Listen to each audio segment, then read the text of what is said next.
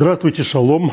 Мы читаем главу Трума, как э, во все последние недели читаем из вот этого фолианта нашего нового издания «Хумаш» с комментариями, классическими комментариями, комментариями Любавичского Рэбе. Во-первых, как говорили у меня дома, маешь вещь. Такой фолиант, чувствуешь, э, что читаешь какой-то древний кодекс. А, а во-вторых, действительно, невероятно информативная, удобная книга. Удобная в том смысле, что читая комментарии, видишь буквально общую картину. Но, а, кроме всего прочего, мы ее читаем, э, потому что здесь часто те темы, которые мы а, в этой недельной главе поднимаем, они здесь раскрыты.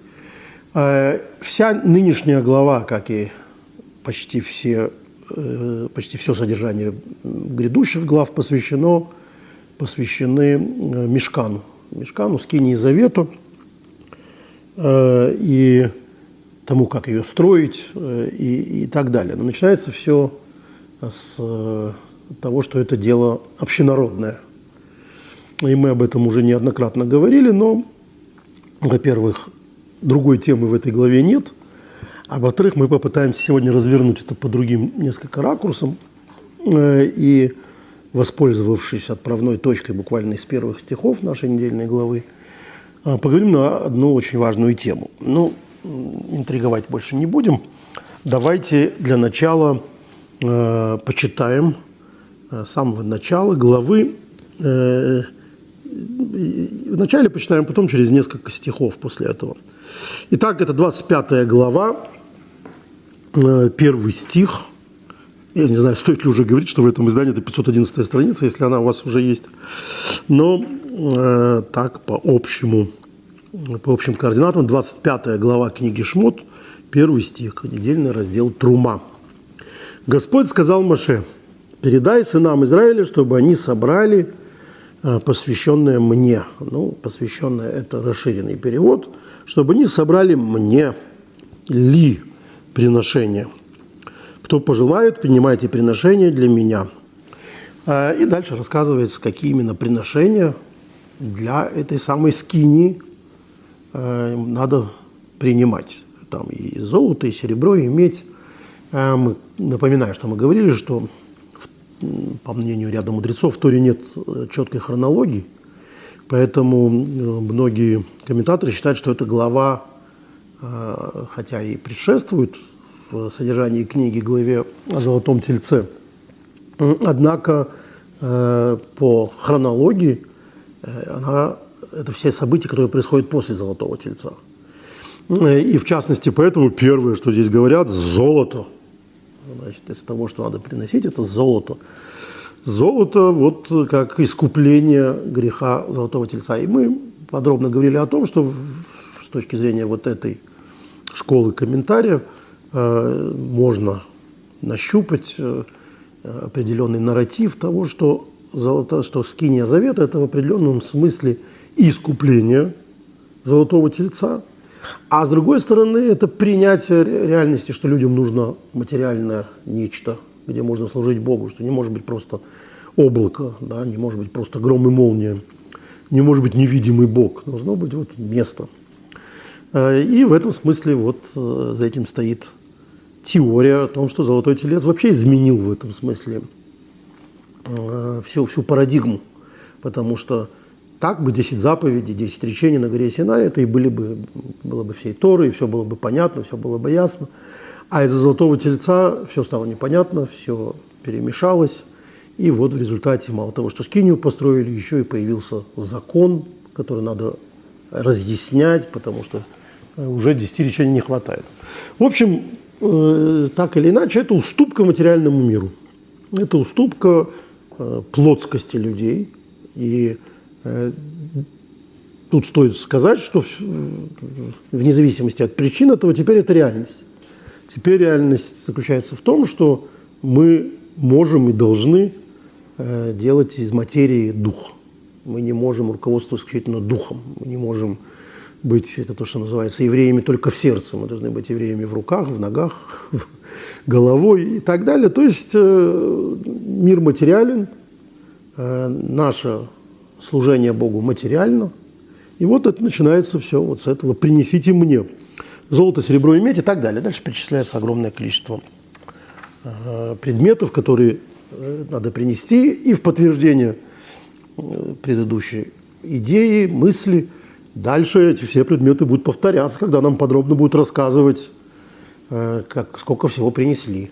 И будет отчет Моисея в очень краткой книге, будет вот такая опись, словно мы говорим о какой-то новгородской, нижегородской ярмарке – Опять будет подробно, сколько каких тканей, в килограммах, ну, в килограммах того времени, в метрах, в кубометрах, лес и так далее. В общем, опись имущества.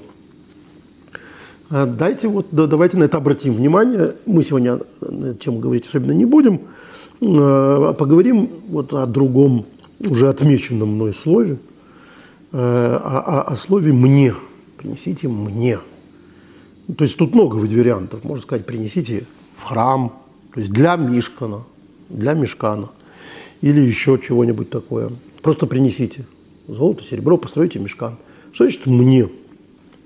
Э, и вот э, это, эту идею мы будем разбирать.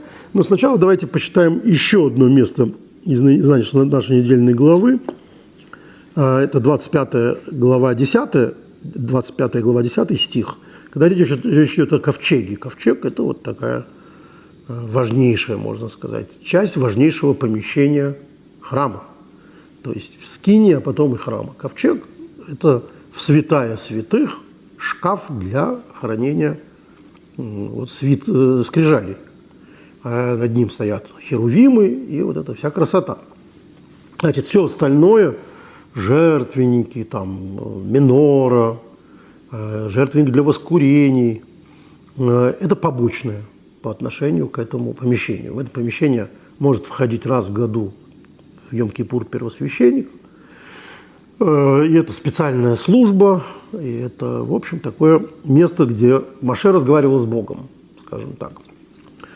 Пристанище божественности, как в Талмуде говорится, между занавесами ковчега святого ковчега находилось божественное присутствие. Вот хотите место э, на карте, где, где жил Бог, э, ну и с нашей точки зрения продолжает жить, потому что святость не, не уходит с места, ну, кроме общего понимания, что Господь во всем, но вот божественное присутствие э, в чистом виде было там, между занавесами ковчега.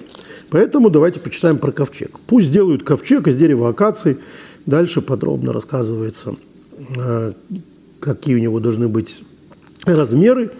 11 стих. «Покрой его чистым золотом, изнутри и снаружи, а вокруг него сделай золотую кайму». Тут мы обратим внимание на вот этот вот покрой его чистым золотом изнутри и снаружи. Э, и э, по этому поводу почитаем Талмуд. Талмуд это трактат Йома. Не мудрено, что именно это трактат Йома. Это не только похожее, но и то самое слово просто на арамейском, как Йом Кипур, день. Вот день без названия. Это и есть Йом Кипур. Тот самый день, это Йом Кипур. Ему посвящен трактат Вавилонского Талмуда.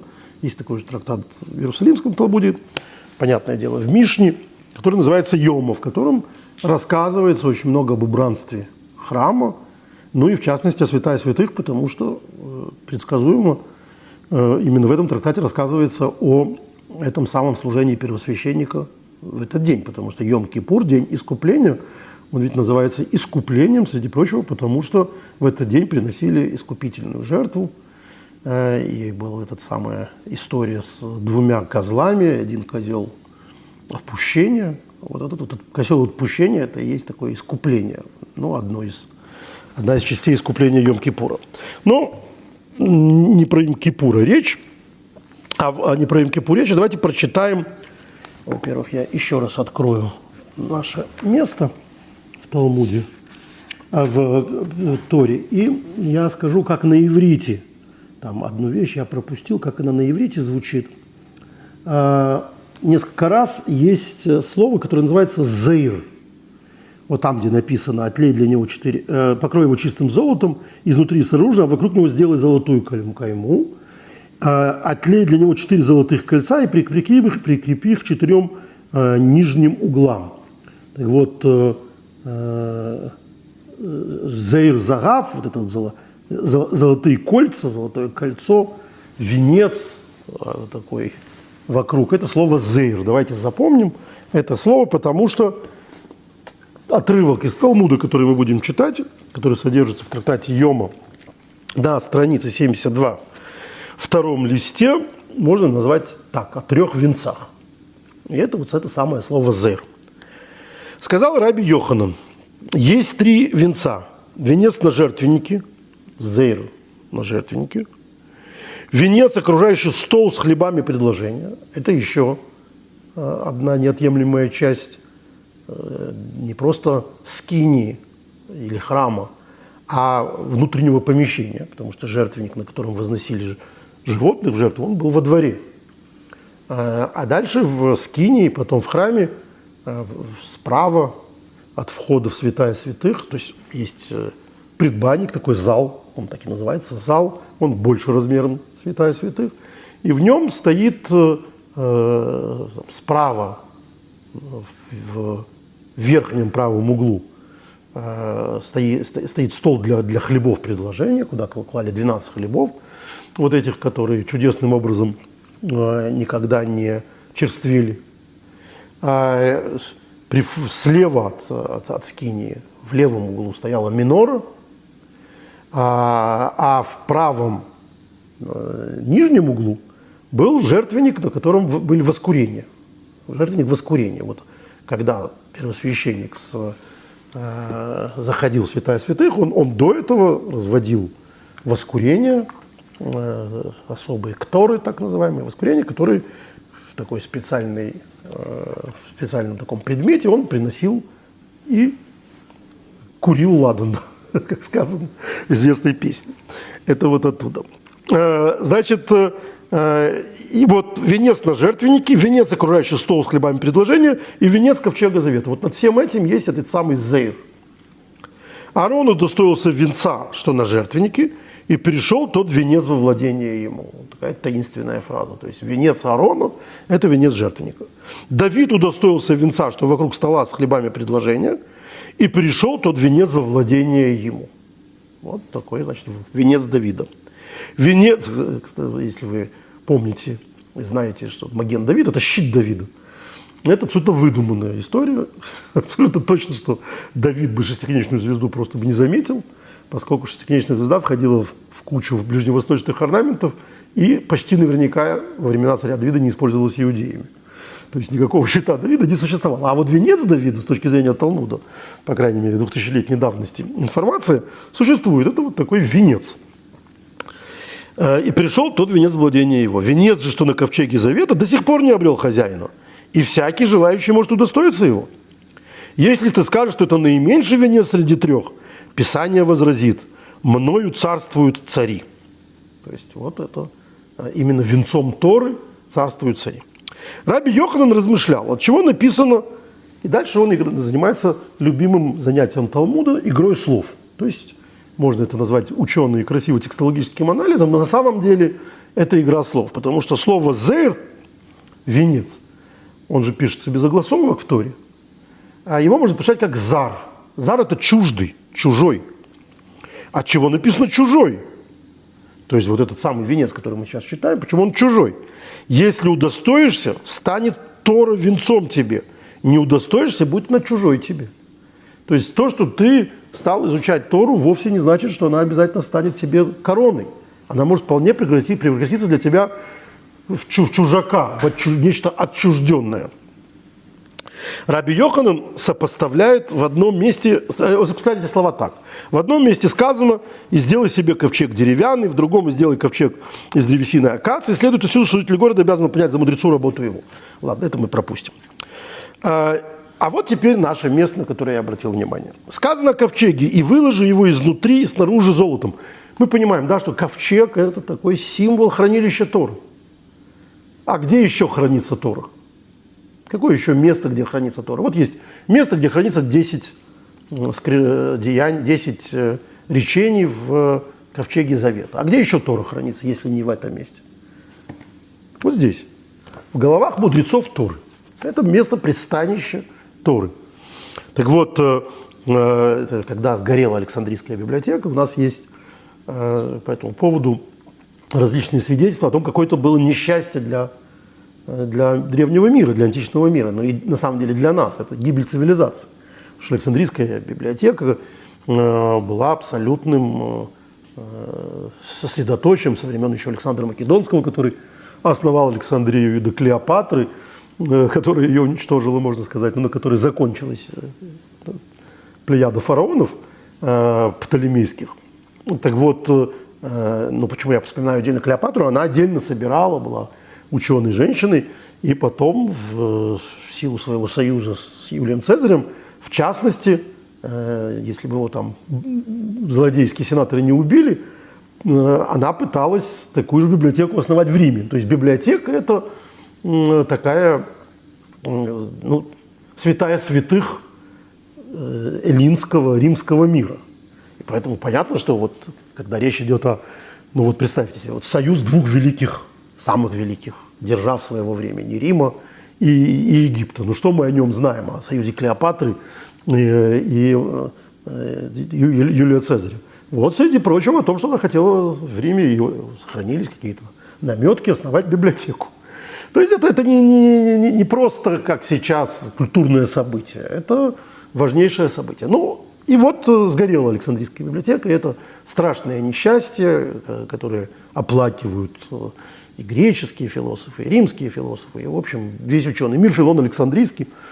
А, я думаю, что с этим примерно связано высказывание где-то там в Талмуде, я сейчас не вспомню где, вот проверим эрудицию наших зрителей, пришлите, пожалуйста, ссылочку, что когда сгорает библиотека, все плачут, а когда умирает мудрец, никто так не плачет, говорится с, с ужасом Талмуд. Потому что на самом деле мудрец Торы, мудрец вообще, давайте расширим, он носитель уникальных знаний. И э, даже в наше время он вовсе не обязательно успевает ими поделиться с миром и зафиксировать их как-то. А в древности уж точно. Он умер и все, и умерла э, целая система знаний, которая была в нем. Поэтому его сравнивают с ковчегом. Сказал Рава, если мудрец изнутри не такой, как снаружи, это не мудрец. Вот из этой фразы, которую мы только что прочитали, что выложи его изнутри снаружи золотом, он, Рава, учит, если мудрец внутри не такой, как снаружи, это не мудрец. Тоха Кибару, э, его э, мудрость заключается в том, что он не, не, не только на внешне мудрый, это тоже, мне кажется, ну, если не, не напрямую, Э, то, по крайней мере, э, мировоззренчески это, э, в общем, спор или, точнее, антитеза знаменитой истории с Аристотелем. Аристотель – это такой для Рамбама и для всей его плеяды это такой Моисей нееврейского мира. То есть это вот такая равно, равноценная фигура. Поэтому постоянно какая-то конкуренция, и не обязательно конкуренция, очень часто апробация – Э, идет его система и так далее. И вот э, тоже очень давно зафиксированная история про Аристотеля, э, которую мы, конечно, уже не раз упоминали, это когда Аристотель вел своим ученикам урок о этике и о том, как надо вести себя за столом. И вот, значит, что мудрый человек не будет набрасываться на еду, будет есть очень мало, и, и, и так далее, и так далее. В общем, все очень красиво и правильно. А потом они отправились на обед, и Аристотель набросился страшно на там э, кабана, которого им принесли, рвал его кусками, жир у него тек по, э, по, по, по, по усам. И кто-то из учеников спросил, учитель, ты же говорил нам, что он сказал, теперь я не Аристотель. То есть вот сейчас, во время обеда, я не Аристотель. Что, в общем, тоже такая, э, рассказывается, это восхищение ему. То есть он говорит, не учитесь от меня, учитесь от того, что я, я, я ваш учитель, я не, не, не, не пример вам. Тоже имеет место быть. То есть э, мы все время ждем, что большой писатель там, или большой актер, тем более, должен быть еще и таким э, великим человеком. Совершенно не обязательно. И поэтому огорчаться каждый раз – Э, каким-то новым сведениям, компрометирующим великого композитора или великого художника или великого писателя даже, или великого философа, вот как в этом случае, не, приходится, не обязан. То есть вот он передает вам систему как надо, а делать то, как он при этом э, сам делает, вовсе не обязательно. Так, по крайней мере, это комплементарная история рассказывает. Вот он мог отключиться, вот он мог знать, как надо, а при этом быть нормальным земным человеком. Но тут, видите, Талмуд с ним спорит. Еще раз говорю, это моя э, ну, не то что догадка, э, а представление о том, э, почему Талмуд это говорит. То есть вот есть некое такое мировоззрение, что мудрец не, не, не, не как у Чехова, не должно в человеке все прекрасное, одежда, лицо, и душа и мысли. Вот может и не все быть прекрасно, может, как у самого Чехова, да? что-то может быть не таким прекрасным. Э, там, к женщинам может плохо относиться, гадости писать им. Там, ну, бывает, ну что делать? Вот всем теперь сидеть и расстраиваться, что Чехов, не, не все в нем прекрасно. Читайте рассказы Чехова, пьесы и забудьте вообще о том, что он там писал своей жене и как он ее оскорблял. Значит, э, нет, Рава говорит, если мудрец изнутри не такой, какой снаружи, это не мудрец. То есть это не, не, не то, что э, мы не, не полноценный мудрец, он просто не мудрец. Это вот учится из ковчега, который выложил его изнутри и снаружи. Сказал Абай, а иные говорят, что сказал это Раба Барула, то есть не Рава, а Раба Барула. Это страшная вещь, в Талмуде есть э, несколько мудрецов по имени Рава и Раба. Э, пишется один с Алифом, другим с Геем. Я 20 лет пытаюсь запомнить, кто какой. Это 30, да, это, это сложно. Ну вот, в русском проще. Э, сказал, э, э, и вот, ну, видимо, в русском-то проще, а в традиции тоже их путали время от времени, поэтому Абай говорит, что на самом деле сказал Раба Барула и сказал другое немножко, не так, как передана традиция. Надо понимать, что и Мишна, и устная Тора, она почему называется устной? Письменная Тора это, это Тора, это Кумаш, понятно, она записанная, в том числе на скрижалях Завета, а устная это вот все, чем мы живем. Да, Талмуд, какая же она устная?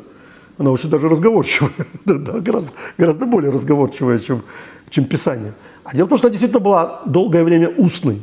То есть передавалась из уст в уста, и записали ее только вот во времена Мишны. И то не сразу. Слово Мишна означает повторение. То есть ее тоже заучивали наизусть. И когда мы встречаем в Талмуде высказывание, что э, принято было учить сто раз каждое место, а вот сто первый раз это только самые такие усердные учили – то есть привычка это сто раз, это не считается. А вот кто на самом деле ученик, кто учит сто первый раз? Что за сто раз? Зачем сто раз учили? Так, ну, учили, чтобы запомнить, потому что все надо было запоминать наизусть. Нельзя было записывать э, закон. Стали его записывать просто в силу геополитических изменений, э, когда Тору стали запрещать преподавать, а потом сильно оскудела земля израильская мудрецами. В общем, Э, пришлось записывать. И вот так уже появилось все остальное. Э, так вот, э, поэтому эта цитата, она могла доходить в нескольких вариантах, и ничего удивительного, что иногда версии менялись. Да? Это как куплеты, песни какие-нибудь. Вот у них есть там, у, у всяких этих народных песен, 50 разных вариантов. И, и все их можно зафиксировать. Вот тут фиксируется, что на самом деле это был Рава Барула, и сказал он, такой мудрец зовется также презренным, как сказано – Э, тем более презренный и растленный человек, пьющий несправедливость, как воду. Это написано в Иове, и к нему, вот к этому относится, что э, этот человек называется презренным, то есть человек, который знает, как надо, а делает иначе, то есть пьет несправедливость, как воду, вот он презренный. Э, незнание не, э, не, не, в еврейском законе, ну, скажем, э, во многих частях еврейского закона э, в действиях. Да? Вот, например, человек, если украл или убил по незнанию, его будут судить. Незнание не освобождает от ответственности. Э, я запнулся, потому что есть понятие шогек, есть понятие по ошибке совершивший, э, нарушение субботы, например. И эта ошибка, в, частной, в частности, может быть то, что он не знает о том, что такое суббота. Поэтому его, его действительно там другая мера наказания ему за это. Но если человек знает, как надо, то есть он мудрец Торы, а ведет себя не так, как э, Торы велит, то он презренный. Его не жалко, да, вот как этого несчастного, который не знает ничего. Он презренный. Продолжается это рассуждение в Йоме. Сказал Рав Шмуил Бар Нахмани от имени Раби Натана. Что означает сказанное, для чего деньги в руке глупца, чтобы купить мудрости, когда нет сердца? Говорит, это написано в Мишле. А, что, что, что, для чего деньги в руке, в руке глупца? Как ты можешь... А, что, что, что это значит? Мишли говорит, что человек, которого, которому дали большие деньги, а он глупый. Его деньги богатым не сделают, он все растратит. Как так же, чтобы купить мудрости, когда нет сердца. То есть ты что, от того, что будешь корпеть над книгами, ты станешь хорошим человеком? Это такой амаш Солженицыну, да, а, про образованщину. Что, образованный человек обязательно хороший человек? То есть это глупец, человек, у которого... Какая, какой смысл в приобретении мудрости, если сердца нет, если у тебя не, э, нет э, правильных эмоций, если ты себя не обработал? Горе ненавистников мудрецов. Ну, ненавистников мудрецов – это мудрецам. А, это то, что называется в Талмуде э, Сагина Гор. Когда Тора не хочет оскорблять человека, то она, например, слепца называет ясновидящим. То есть, чтобы не сказать о человеке слепой, нужно зачем о недостатке говорить физическом. Его называют дальнозорким. Мне кажется, в наше время это выглядело издевательством – и, кстати, это отразилось на еврейских фамилиях. Я читал когда-то теорию о том, что если человека фамилия какой-нибудь Гроссман, э, то есть толстый человек, это, как правило, были абсолютные скелеты, так, так, так их называли. То есть, или там человека называли Курцер, значит, он 2 метра ростом, поэтому он один низеньким. Или Гойхман, высокий человек, это обязательно был метр пятьдесят человек. То есть, вот так у евреев было принято, э, но я думаю, что это все-таки насмешка. А в, в, Талмуде это такой этикет. Не надо говорить э, плохо о людях. То есть э, надо сказать так, чтобы зашифровать, о ком идет речь. Поэтому, когда написано «ненавистников мудрецов», это на самом деле, на самом деле мудрецам. Горе таким мудрецам, которые изучают Тору, но нет в сердце у них страха перед Богом. Это вот так разъясняют эти мишлей.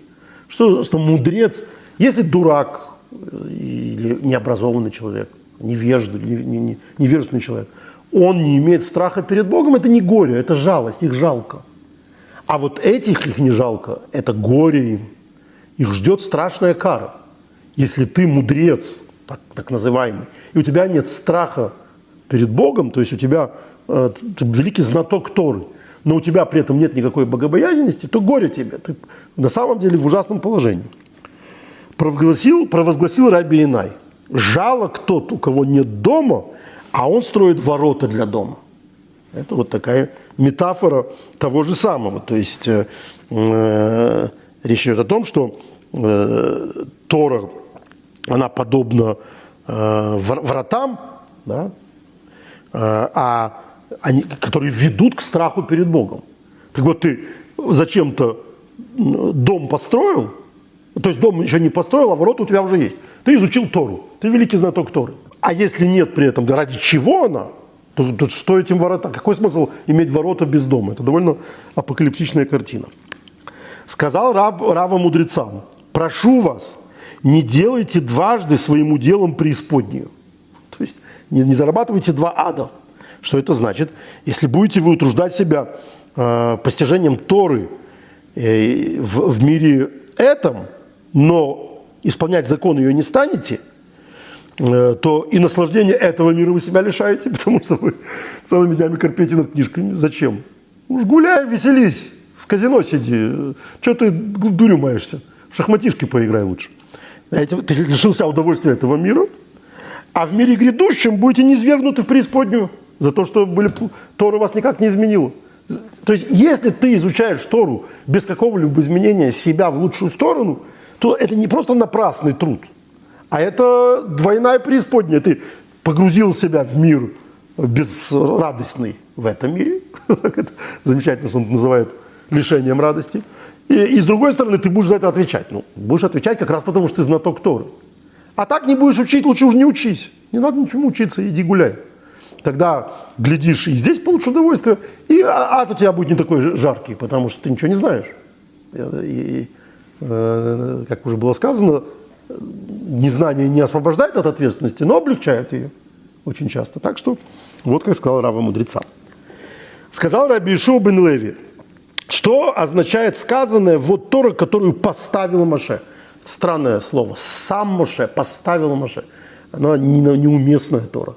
И, как всегда, комментатор цепляется за эту неуместность и говорит, что слово «сам», опять это любимая игра слов, это не только поставил, это еще и яд. Даже не яд, а эликсир, назовем так. Потому что, если он удостоится, станет Тора для него зельем животворящим, то есть эликсиром жизни. Не удостоится, станет зельем смертоносным. То есть выбирай. Гарантии того, что человек, изучающий Тору, как же это Тора, священное писание, он непременно от этого наполняется, преисполняется добродетелью, никакой. Ты должен работать над тем, чтобы Тора тебя сделала хорошим человеком. Если не будешь над этим работать, стало сделать тебя, было для тебя, была для тебя зельем животворящим, эликсиром мудрости, эликсиром добродетели, эликсиром жизни, то есть жизни э, праведной и так далее. Если ты этого не удостоишься, то именно Тора тебе превратится в яд. Как в другом месте Талмуда сказано, что человек может, смотря в Тору, убить другого человека по закону Торы.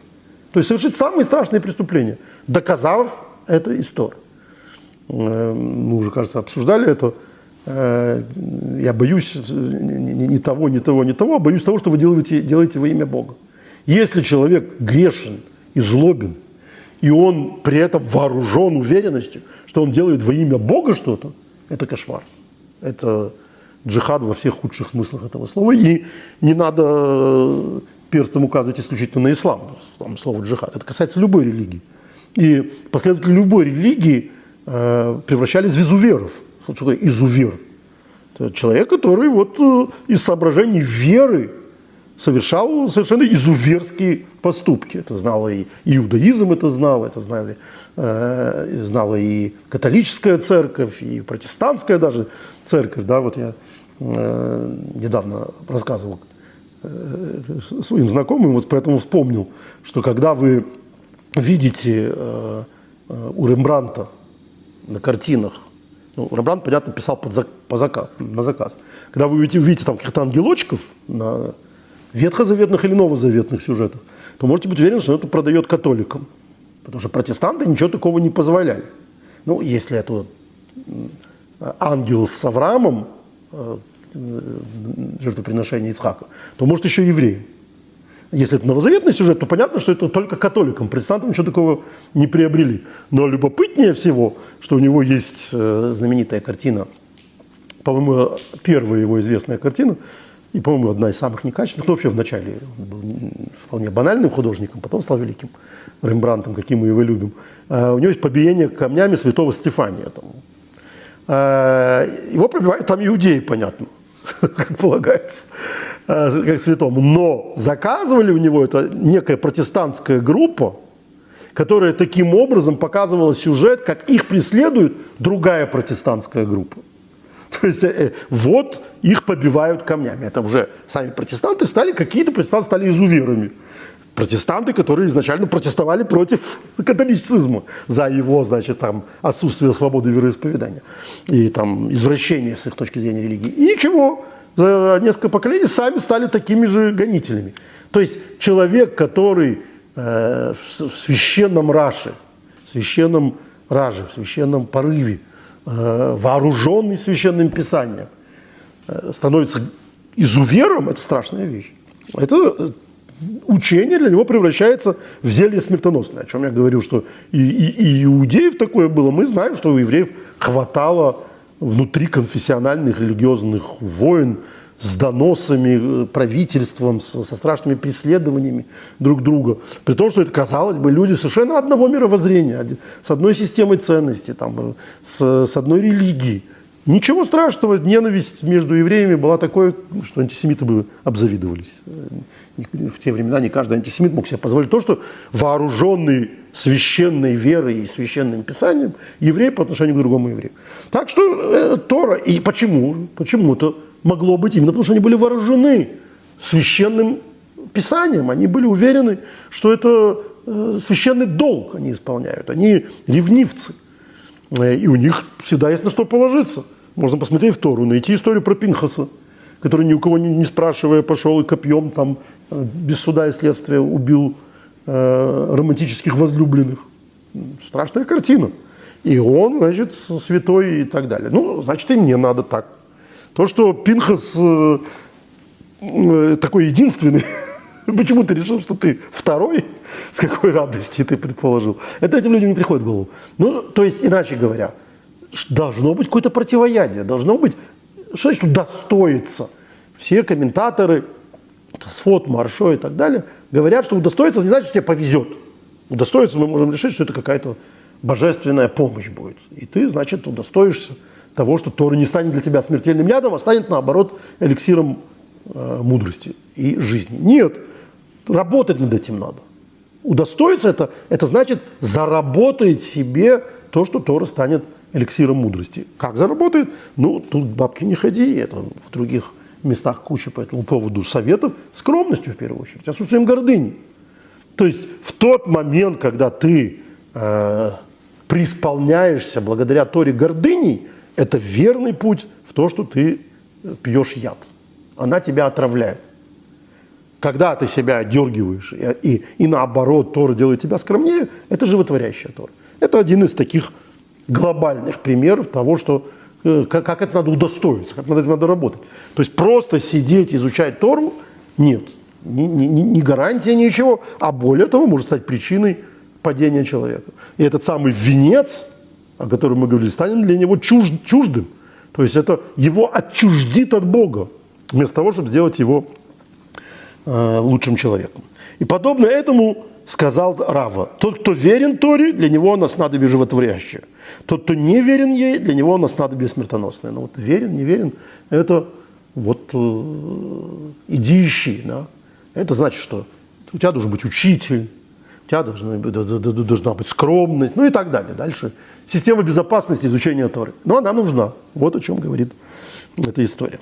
Сказал Раби Шмуил Барнахмани, Раби Йонутан противопоставлял сказанное, противоставлял сказанное в одном месте заповеди Господней прямые веселят сердце, в другом же месте сказано речение Господа огонь очищающий. Секундочку, так это что? Это э, прямое, пря, нечто, что пря, прямо веселит сердце, или огонь очищающий? Огонь очищающий – это страшная картинка. это то, что выжигает все. А он объясняет, удостоится, веселят его, не удостоится, очищают до смерти.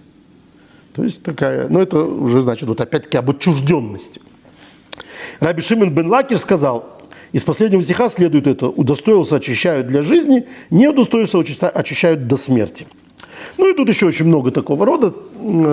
Так, между делом, раз был упомянут Раби э, Шимон бен Лакиш, это замечательный, знаменитый Рэш Лакиш, э, и мы о нем несколько раз уже рассказывали историю, это уникальная история, одна из уникальных историй Талмуда, великий мудрец, знаменитый мудрец Рэш Лакиш, э, о котором рассказывается, как он не только мудрецом Торы стал, как он вообще стал изучать Тору. Он, на секундочку, был главарем шайки – разбойником, невероятно сильным и мощным. И вот однажды он увидел в Иордании, э, в пучине плавающего человека, и, не будем говорить зачем, прыгнул в эту пучину и поплыл к нему. А когда доплыл, увидел, что это э, Раби Йоханан, знаменитый мудрец Торы. А, еще раз говорю, обстоятельства тут не так важны. Я об этом все время рассказывал много раз, что э, Раби Йохан был необычайно красив, и Решлакиш его принял за женщину, и, значит, решил поприставать к ней. А когда увидел, что это мужчина, вот разочарование сплошное. А, но нас интересует главный, важный диалог в этой истории. А, представляете, это в пучину прыгнуть, доплыть. Когда это увидел, он был знаменитым разбойником Решлакиш, когда это увидел а Раби Йоханан, он ему сказал, твою силу бы до Тори. То есть вот, вот это вот мощь. Человек, который в пучину, а Талмуд сравнивается с, с морем, которому вот надо плыть, плыть, плыть, плыть, сопротивляться, сопротивляться волнам, потому что ты ничего не понимаешь, и огромное количество мнений, и ты должен продираться через это, и, и, и ты должен быть смелым для того, чтобы э, интеллектуально смелым, интеллектуально честным. То есть это вот, ну, как я себе представляю эту картинку, из-за продолжения, потому что э, Решлакиш э, там, после небольших припираний с ним согласился э, направить свои силы на Тору, а тут оказалось, что сил-то у него больше нет. Он там вещи свои не мог на берегу собрать, или доплыл до берега. Это э, описание того, что Тора отнимает силы человеческие. То есть тем, кто кажется, что просиживают штаны, нет, Тора, он еще не начал изучать Тору. Он только решился, и вот эти его физические силы гладиатора его покинули. Он стал э, простым э, человеком, который уже был готов все свои силы отправить на что-то другое. И на что другое он отправил свои силы? Отправил такие силы на, на Тору. В чем это заключалось? Когда он умер, э, очень горевал по этому поводу Рабьехан, который годами с ним учился уже в качестве хаврусы, в качестве товарища. И так загоревал Рабьехан, Рабьехан, что заболел и говорили, что он умирает.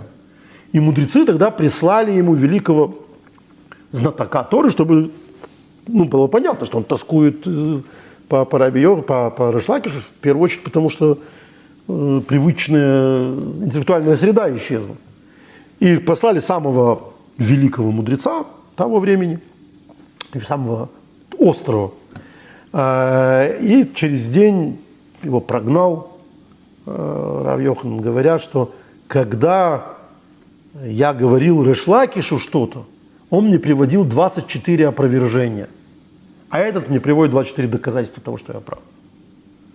Мне не нужны доказательства того, что я прав. То есть, но о чем идет речь? Это его учитель. Это там, кроме всего прочего, его Шурином он стал, он отдал за него свою дочь, свою сестру. А, и, ну, учитель, он его привел к Торе. Лапки вверх. Все, что говорит э, э, учитель, надо слушать с открытым ртом. Нет. Сила на Тору. То есть то, как он был разбойником, как он не боялся нападать на людей, не боялся пучин. Теперь он не боялся плавать по морю Талмуда. И каждый раз по морю учения, каждый раз спорил с самим Раби, э, Раби Йоханом, своим учителем, который стал ему товарищем из-за этого. И спорил настолько, что тому того не было никаких опровержений. Он его доводил до белого коленя. Буквально. Э, опять-таки, не будем вдаваться в подробности, но, но обстоятельства смерти обоих связаны с их э, очередным спором.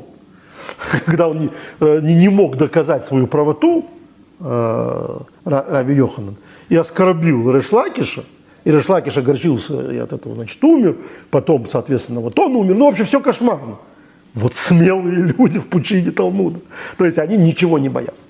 Поэтому Решлакиш, который говорит, что очищающий огонь до смерти – он знает, о чем он говорит. Он, он говорит, что Тора это, это, это, это работа, это, это э, не, не, не то, что это нечто э, умиротворяющее. Тора это, это великое служение. Но это мы просто вспомнили по ходу дела, потому что э, мы говорим о венцах Торы, когда Тора становится венцом, вен, венцом, и мы сказали, что э, мудрец Торы, который не подобен внутри себя снаружи, он не мудрец. Так говорит, значит, это место. А, надо сказать, что в, Талмуде описывается история о том, а, как сменилась власть в академии, а, и за один день там прибавили огромное количество мест, потому что предыдущий глава Ишивы принимал только тех, у кого внутреннее подобно внешнему. То есть, когда, вот как они выглядят, такими они есть. Как-то вот он их проверял, и, если ты не соответствовал, до свидания. Это не для нас. То есть такая элитаристская, элитарная система отбора. А новый учитель пришел, нет, сказал, Тора должна распространяться, Тора должна увеличиваться. И разрешил тем, у кого еще не, не, внутреннее не содержит, э, не, не, не подобно внешнему. А, то есть это такая максима, максима, которая которые стремятся. И вот она непосредственно из нашей недельной главы вот таким парадоксальным образом выучена. Ковчег должен быть покрыт золотом и изнутри, и снаружи. А, эта же мысль, а, парафраз ее, повторяется в перке А вот в 4 главе, в 7 а, предложении. Там написано так. так. Раби Цадок говорит, не делай Тору ни короной, чтобы величаться ею, то есть не учи Тору ради того, чтобы тебя все уважали, не мотыгой, чтобы ею копать. не превращай ее в средство заработка. То есть вот э, не изучай Тору для того, чтобы зарабатывать деньги. Так сказал Гилель.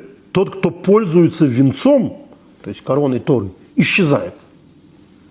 Отсюда ты узнаешь, что всякий, кто использует Тору, забирает собственную жизнь из этого мира. То есть это такое перкевод, вполне э, в том же духе, как только то, что, то, что о презренных, там, о, о, о смертельном яде и так далее, говорит, что человек, который изучает Тору для того, чтобы ее попользоваться ей, он исчезает из этого мира. А есть замечательный к этому комментарий э, Маарала, Маарал из Праги, знаменитый Маарал, э, один из величайших мудрецов нового времени, а, автор целого ряда важнейших трудов позднего средневековья, назовем так. А, и в частности Дарыхаем, это книга комментариев к э, Перкея а, Он спрашивает главное, следует разобраться, зачем Мишна приводит два примера. Ну что, сразу не поняли, нельзя пользоваться Торой в этом мире, а потом, значит, нельзя мотыгу ее делать. Какая разница? Идея понятная, не надо изучать Тору из корыстных соображений. Почему который, э, э, Мишна приводит два примера и говорит, что стору не следует делать ни венцом, чтобы ей увеличаться, ни, мотыгой, ни мотыгой, чтобы с ее помощью копать. По-видимому, дело вот в чем. Если бы Мишна ограничилась только первым примером, то есть сказала бы, что Тору не следует использовать для самовозвеличивания, то есть как корону, восседать, читатель решил бы, что это само собой разумеется, поскольку Тора для этого не предназначена. То есть э, вот был бы только первый пример. Но мотыга, то есть то, с помощью чего вскапывают поле и выращивают урожай для пропитания, связано с Торой. Потому что в перке вот, в предыдущей главе сказано, если нет Торы, нет муки. Продолжение, если нет муки, нет Торы. То есть человек должен совмещать одно с другим, но, но Тора связана с мукой. То есть сказать, что э, само собой разумеется, что Торы нельзя зарабатывать на жизнь, не возвеличиваться, а зарабатывать на жизнь. Нет, мы могли бы сказать, что можно, потому что сказано, что если нет Торы, нет муки. Эти слова свидетельствуют о том, что Тора дает человеку пищу, а значит, должна быть, должно быть допустимо превратить Тору в мотыгу, добывать ее помощью пропитания. Поэтому Мишня объясняет, что это запрещено. То есть нет, не думай, что это так.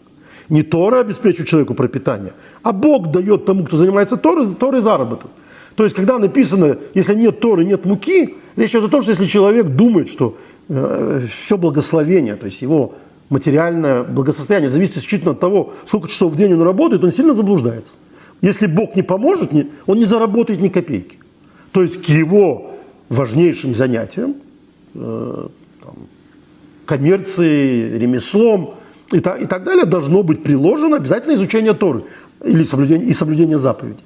Только тогда он будет видеть, значит, э, материальное благосостояние. Не надо думать, что это два разных мира. Нет, от этого зависит. Но вот понять надо так, а не как мы могли бы понять. А сказать, что я выучу Тору и буду давать консультации по Торе, и этим буду зарабатывать на жизнь, нет, так нельзя. Ты изучай Тору, но одновременно э, занимайся ремеслом, то есть зарабатывай на жизнь. И тогда одно другое будет поддерживать, с одной стороны – если нет муки, нет Торы, не думаешь, ты можешь сидеть целыми днями, изучать Тору, и кто-то тебе Бог пошлет, да? Нет, ты должен еще и зарабатывать на жизнь чем-то. А с другой стороны, не думаешь только зарабатывать на жизнь. Надо, ты должен еще изучать Тору. Значит, вот так. Бог дает тому, кто занимается Торой, Торой заработок, на который он может приобрести себе еду. А если бы Мишна привела только второй пример, сказал бы, что только что мотыгой нельзя делать, можно было подумать, что Тору нельзя использовать именно для пропитания, поскольку для Торы это унижение и позор. Однако воспользоваться ее как венцом, то есть подчеркнуть ее важность и величие, можно было бы разрешить. И поэтому Мишна сообщает нам, что это запрещено. О чем идет речь? То есть человек может сказать, и я, увы, должен сказать, что многие так говорят буквально, не, на, не обращая внимания на этого морала или его не знают. Я не требую уважения к себе, я требую уважения к Торе, которую я представляю. То есть я вот мудрец Торы, ну, зафиксирован, вот у меня диплом имеется. Я победил в конкурсе раввинов в Средней Азии. Я мудрец Торы. Требую уважения. Не уважать меня, это не уважать Тору. Мне-то плевать. Я смирюсь. Но Тора требует уважения.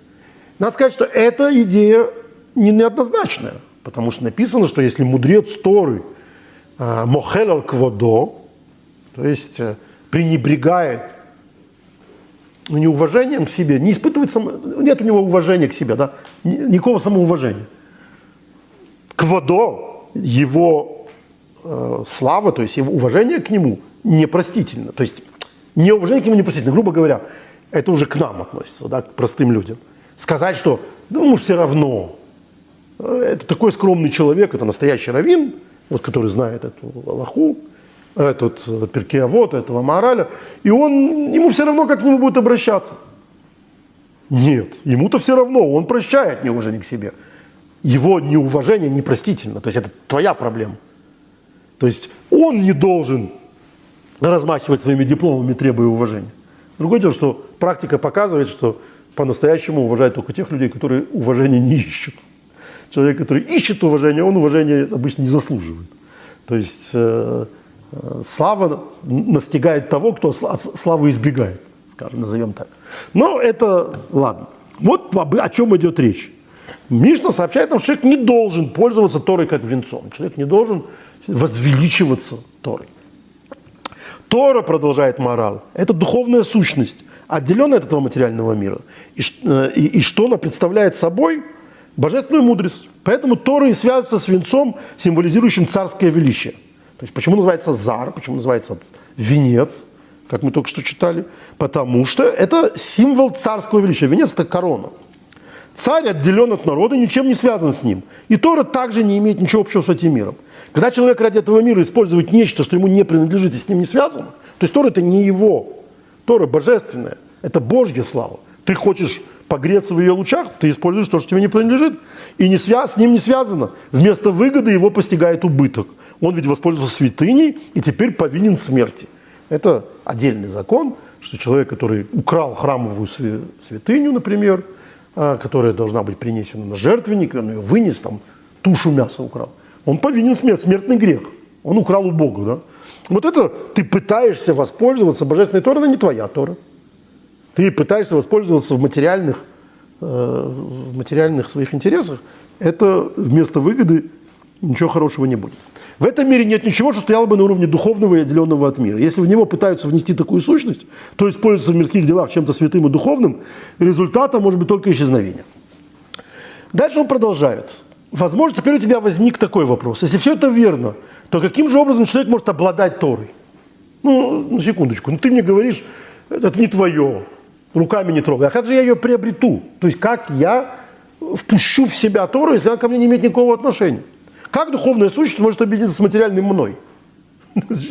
Вы мне сказали, да, рядом не стой. Ну так я и не буду стоять рядом, я ничего не пойму, значит это не мое все. Однако на самом деле это не трудный вопрос, так как в этом случае никакого смешения и объединения не происходит. Человек и Тора связаны друг другом, но не объединены в единое целое. Кто тебе сказал, что ты должен себя считать ходячей Торой? Ты с ней связан, ты к ней как младенец к матери, э, к груди, груди матери прильнул, но ты с ней не единое целое. Но если человек использует Тору ради собственных нужд и собственного материального удовольствия, материально объединяется и смешивается со святым и духовным, именно об этом сказано, тот, кто пользуется венцом, исчезает, да, только что мы читали. А также Тойсвос, Тософот, обсуждают фразу из трактата Брахот. В трактате Брахот 17а э, есть э, еще одна грозная максима по этому поводу. Если человек изучает Тору не ради нее самой, то есть не лышма, не ради нее самой, вспомним первую фразу нашу, ли, мне, то есть не ради меня, не ради Бога, не ради нее самой, не ради ла, не ради нее самой, лучше было бы, если бы он не был сотворен. Вот так Брахот говорит, что если человек изучает Тору не ради нее самой, лучше бы он не был сотворен. То есть лучше бы ему не рождаться. Тосафот спрашивает – да, но ведь в главе, э, там место, в котором принято в Псахим, трактат Псахим 50б. Раби Шимон бен Лакиш советует, вот наш самый, тот, тот самый Раби Шимон бен Лакиш, и вот тут есть э, повод вспомнить ту часть истории, которую я как бы не рассказал, оставив ее на сейчас. Э, я рассказал о перепалке между Решлакишем и Рав Йохананом, когда тот ему сказал «твою бы силу до Тори». На что тот ему ответил, твою бы красоту да женщине. То есть он-то разочарован. Он увидел красавицу, а оказался мужик. Э, на что тут ему говорит, иди изучай Тору, тогда я за тебя выдам замуж свою сестру. Сестра у него, видимо, была то ли близнецом, то ли была мне очень похожа. Э, и она была красавица. Она стала женой э, Решлакиш. Ну, секундочку. Он таким образом ради чего изучал, пошел изучать Тор? Ради нее самой или ради красивой женщины? То есть мы видим, ладно бы это была просто история из Талмуда, это история как раз от того человека, который это обсуждает. Так вот в другом месте, в Псахим 50б, Решлакиш советует так. Пусть человек всегда занимается Торой, изучением Торы, исполнением заповедей. Даже не ради них самих, даже не из альтруистических соображений. Поскольку действие не ради заповеди приведет к действию ради заповеди. О, это тоже его личный пример. Он думается мне. Таким образом, говорит, я вашей Торой бы никогда бы не занимался. Я был разбойником, и э, все было у меня совсем в другом мире. Но я возжелал красивую женщину, из этого стал изучать Тору. А потом, говорю я вам, в результате я полюбил Тору. Я начал заниматься Торой не ради Торы, а ради красавицы, ради красивой женщины. А в результате стал заниматься Торой ради нее самой. Это то, что он буквально говорит. Действие не ради заповеди приведет к действию ради заповеди. То есть сказать, что я не чувствую, что я исполняю заповедь ради нее самой, поэтому не буду исполнять заповедь, Раби э, Шимон бен Лакиш говорит, нет, исполняй, потому что в результате ты обязательно, в другом месте Талмуд говорит, тот, кто изучает Тору не ради нее самой, не умрет, прежде чем начнет ее исполнять ради нее самой. То есть нет сомнений, что исполнять Тору из корыстных соображений плохо. Но результатом станет обязательно исполнение ее бескорыстных соображений. Помните, я рассказывал когда-то историю, ее сейчас уместно будет повторить, когда в Вильно был знаменитый Махный Сорхем, его называли гостеприимный хозяин, который, у которого был огромный особняк, богатый человек, который, который был абсолютно раскрыт, открыт для всех. И бедные заходили в этот царский дом, как себе домой, открывали холодильники, пили шампанское. В общем, абсолютно, абсолютно открытый дом. Это была его вот такая любимая заповедь. Настолько, что это стало его прозвищем, Махный Сорхим, гостеприимный хозяин. Он был хасидом Раби Шнеур Залмана из Ляд. И вот однажды он приехал к Раби Шнеур и э, говорит ему, Рэбы, я волнуюсь, я боюсь, что это не заповедь ради нее самой. Мне нравится репутация. Мне нравится, что мои дети слышат, что меня называют гостеприимным. Что куда бы я ни пришел, говорят, а, это тот самый гостеприимный человек. Я уже чувствую, что это, это меня кормит, мне это нравится. Ну, Раби Шнерзам, конечно, мог ему прочесть, прочесть большую лекцию, как с этим бороться. Но пока он ему сказал, слушай, а хлеб, который ты им даешь, настоящий? Или это фальшивый хлеб? Это настоящий. Ну, да так и продолжай. Главное, чтобы хлеб был настоящим. Твои интенции, ну, э, я думаю, что это не значит, что Раби Шнерзам сказал, продолжай наполняться гордостью, гордыней. Нет. Но ни в коем случае не прекращай ни на минутку исполнение этой заповеди, думая, что лучше ее не исполнять, чем исполнять несовершенно бескорыстно. Э, я, мы тоже совсем недавно говорили, но опять-таки уместно повторить. Есть известное хасидское высказывание. Перед любой заповедью у ашкенадских евреев принято произносить специальные иерацион. Да будет воля Всевышнего и так далее, и так далее. То есть вот э, я это исполняю за Творца, да будет воля Всевышнего, чтобы у меня были то-то, то-то, то-то и то-то. А перед такой, перед важнейшей заповедью, то есть перед тем, как помочь бедному, ничего такого не говорят. Почему? Потому что пока ты будешь говорить эту заповедь, а э, по дороге анализировать, думать, какие у тебя помыслы, чистые или нечистые, нищий уже умрет от голода. Поэтому ты сначала ему помоги, а потом работай над собой. Или рассказывает Араби Минахим Мендели из Коцка, что он, э, по-моему, Минахим Мендели из Коцка, что он э, поехал по указанию своего учителя в какое-то место, вот в Коцк, и вернулся через год, и Рэбе спросил, чего он добился. Ахмедов сказал так, что когда я приехал, у них были целые сердца и порванные сюртуки, когда я уехал, у них были зашитые сертуки и порванные сердца. То есть э, э, для, для него было важно научить их не быть самодовольными. Но это заняло время. Это э, нечто, что требует определенного времени. Так что вот это то, что говорит Решлакиш. Но это же противоречие. То есть мы пишем, что там презренный, и, так, и, и исчезнет, мы читали. О чем идет речь? Вот Тасфот говорит так, что это на самом деле разные стадии нахождения человека. В трактате Брахот, когда речь идет о том, что вот такой человек исчезнет, то есть лучше бы его не было, человек, который изучает Тору не ради нее самой, лучше бы он не был сотворен, это речь идет о человеке, который изучает Тору, чтобы возноситься над другими и досаждать им. То есть у него задача корыстная, коррумпированная задача. Подняться по социальной лестнице и дальше ну, брать взятки, например. Да? Знание Торы было одним из э, социальных лифтов. Я, кажется, об этом много раз рассказывал, но повторюсь, в иерархической системе еврейского очень закрытого мира в Средневековье ценили богатых людей, ну это как у всех. Но богачи сами, магнаты, меценаты, своим дочерям искали, это зафиксировано, э, женихов таким образом. Они приезжали в Ешиву и спрашивали, кто есть лучший ученик. Не кто самый богатый, самый родовитый, кто самый лучший ученик. И когда им показывали, нищего совершенно в дешевых учились обычно бедняки, как шкалеры в латинских этих школах. Э, показывали этого парня, он его брал себе в дом, и всю жизнь он, вот у него был мудрец Торы. Это было важно. Мудрец Торы, э, скажем, Ватар Барацот, это еврейское правительство европейское, э, Совет четырех земель, которым Речь Посполита передала полномочия по управлению еврейскими общинами, состояло из магнатов и из раввинов. Ну и ни к чему хорошему это не привело. То есть все, что касается проблем властных структур, все там было. То есть была коррупция, было. И это, в общем, привело к возникновению хасидизма, как, как протесту против вот такой э, элите, которая там всем управляла. Но это сейчас речь не об этом, речь о том, что социальный лифт в виде изучения Торы.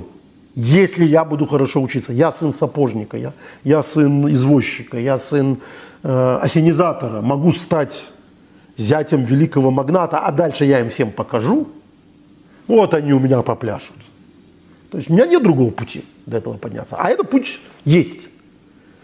Вот о таком сказала трактат Брахот. Если человек идет вот на это, и в результате у него задача отомстить человечеству, там, или всеми управлять, или э, отыграться за все, все, все унижения, которые бедный человек испытывает, лучше бы он не рождался. То есть он из Торы сделал оружие массового поражения. Вот о ком идет речь. А то, что мы здесь говорим, то, что Решлакиш говорит, что нет, пусть учит даже, если у него нет правильных интенций, потому что в результате обязательно они появятся. Это человек, который ничего дурного не замышляет. То есть он, у него нет просто ощущения божественности там, и так далее, и так далее, но не хочет никому зла. По их словам, эта ситуация подобна разобранной в этой же главе чуть ранее, когда человек не совершает никакой работы в день, когда работать запрещено, но поступает так не ради исполнения закона, а в силу природной линии. Вот э, э, такой э, ленивый человек, который всю субботу или в Йом-Тов и в Йом-Кипур лежит на диване целыми днями. Он, не, он таким образом соблюдает закон. Но он не, не, для него не шаббат, он просто любит лежать на диване. Вот это вот такое. То, есть лучше ли он, чем тот, который работает в субботу? Конечно, лучше. Почему он это делает, это уже другой вопрос. По мнению Тософот, э, то есть человек, который изучает Тору не для того, чтобы присоединиться к божественной мудрости и так, а потому что ему интересно, любопытный, любопытствующий человек, академический человек. Тора – великая мудрость, великая система знаний. Ему это интересно, он изучает Тору. Он ничего плохого никому не хочет, но и ничего правильного в таком отношении к Торе тоже нет. Вот об этом сказано, пусть изучает, пусть человек всегда занимается изучением Торы. Да, если тебе просто интересно, учи Тору. У тебя еще нет ощущений, пониманий того, насколько это важно, все равно учи Тору. Таким же образом можно разрешить и противоречие с нашей Мишной, которую мы только что читали в перке вот, то есть о том, что э, не используй Тору, то есть исчезнешь и забирает собственную жизнь из этого мира. Если человек изучает Тору для того, чтобы его стали почитать, можно сказать, что у него все же были дурные намерения. намерения. Он гонится за почетом. То есть он пытается из Торы сделать э, средство для почета. Почет это, это все равно корость. Да, это не, не злобная корость. Ну, человек хочется, чтобы считали его интеллектуалом, ему нравится это. Э, но это нехорошо. А слова «пусть человек всегда занимается изучением Торы» относятся, как можно сказать, к ситуации, когда у человека нет вообще никаких дурных намерений. То есть, когда он изучает Тору только для приобретения знаний. Вот поэтому наша Мишна, когда говорит, человек, который занимается изучением Торы ради почета, вот он, значит, исчезает из этого мира, она не про это, она про, про, все-таки про корость. Человек, который нет ничего такого, просто интересный Тор, он считает это интересной книгой, пусть так изучает. Это так снимает это противоречие Маарал. Фраза «пусть человек всегда занимается то, э, изучением Торы даже не ради нее самой, поскольку действие не ради заповеди придет к действию ради заповеди», на самом деле означает лишь всего лишь, что если человек не станет заниматься Торой ради сторонних целей, ради самой Торы он этого тоже делать не станет. То есть э, пусть все-таки занимается Торой ради сторонних целей. То есть лучше изучать Тору ради чего угодно, говорит морал, чем вообще не изучать ее, поскольку изучение даже ради сторонних целей приводит э, к тому-то, тому-то, тому-то. Здесь человек вообще никак не будет изучать Тору. О, тут у нас третий появляется человек. Да, мы сказали, человек на вершине пирамиды, человек, который изучает Тору ради нее самой. Прекрасно, замечательно, плюс. Дальше идет человек, который изучает Тору не ради нее самой, не из-за ее божественного происхождения, а потому что интересная книга. Бескорыстно, с одной стороны, а с другой стороны, не священно. Хорошо. Дальше идет тот, который изучает Тору из корыстных соображений, ищет почета.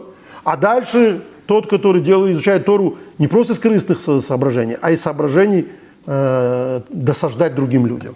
Совсем плохо. Кого в этой истории не хватает? Одного очень распространенного типажа. Человек, который не изучает Тору. Так вот, давайте сравним. Это, а, а, а вот с ним давайте сравнивать.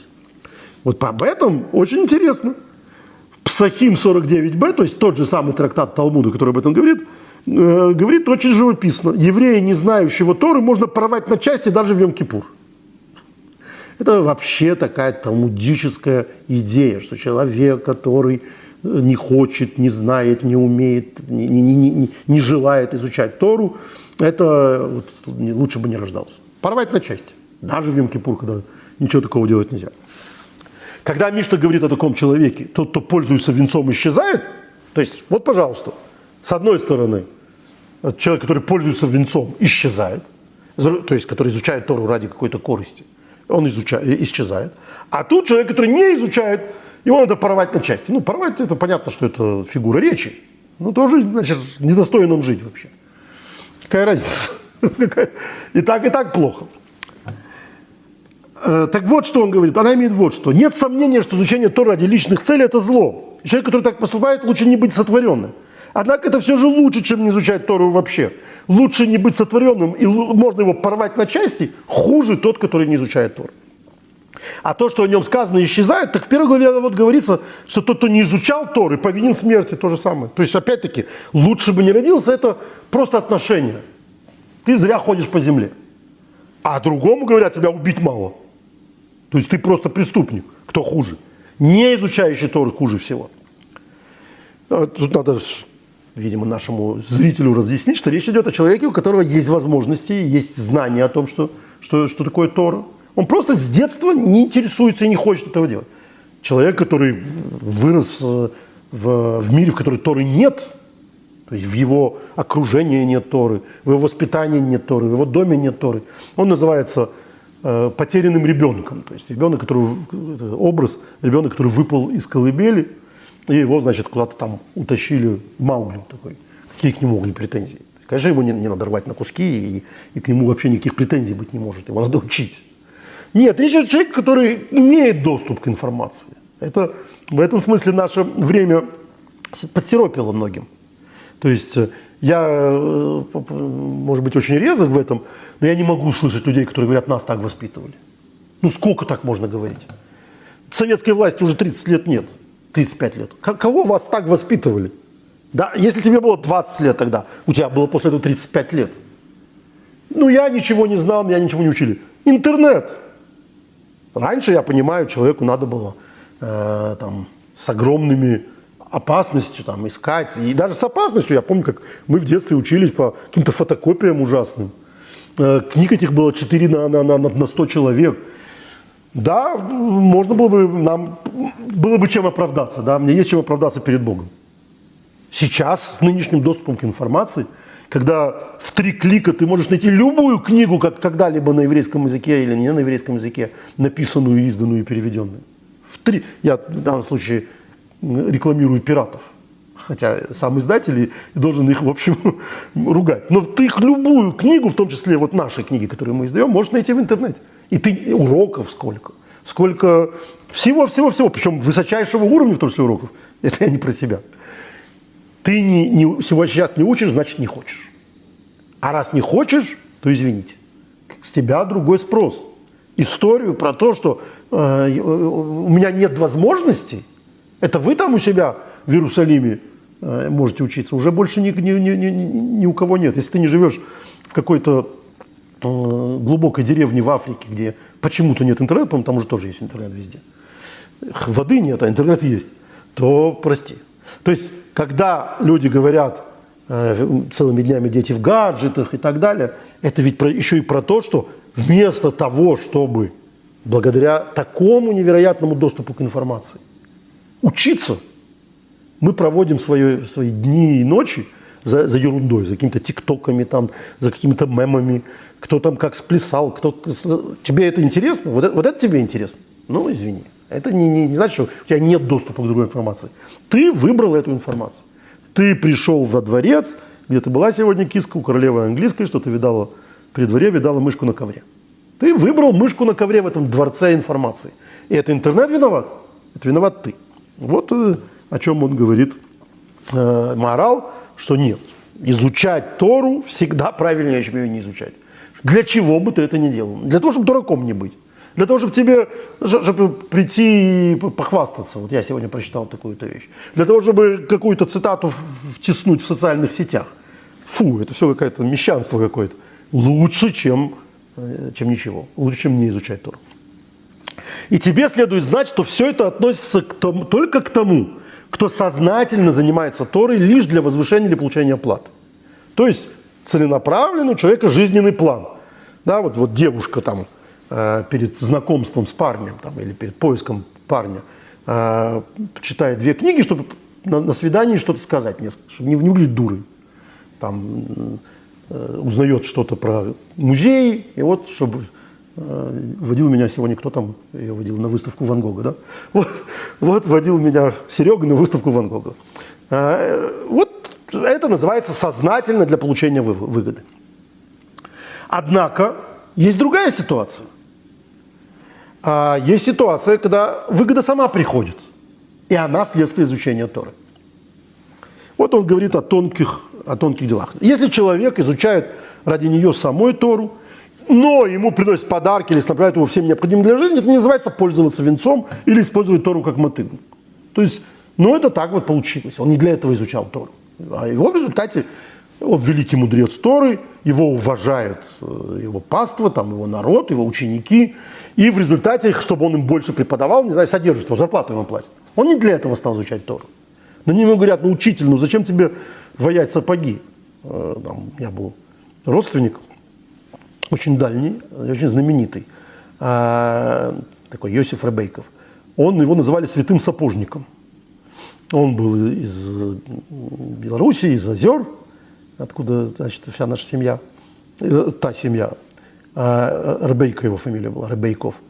И он приехал в Израиль, он был выдающимся мудрецом Торы, выдающимся совершенно. И он поселился в Тель-Авиве и стал работать сапожником, открыл сапожную мастерскую. В эту сапожную мастерскую к нему приходили мудрецы, ну, ну, выдающиеся раввины, чтобы советоваться и так далее. Но он при этом был э, сапожником. вот, вот, вот, вот так.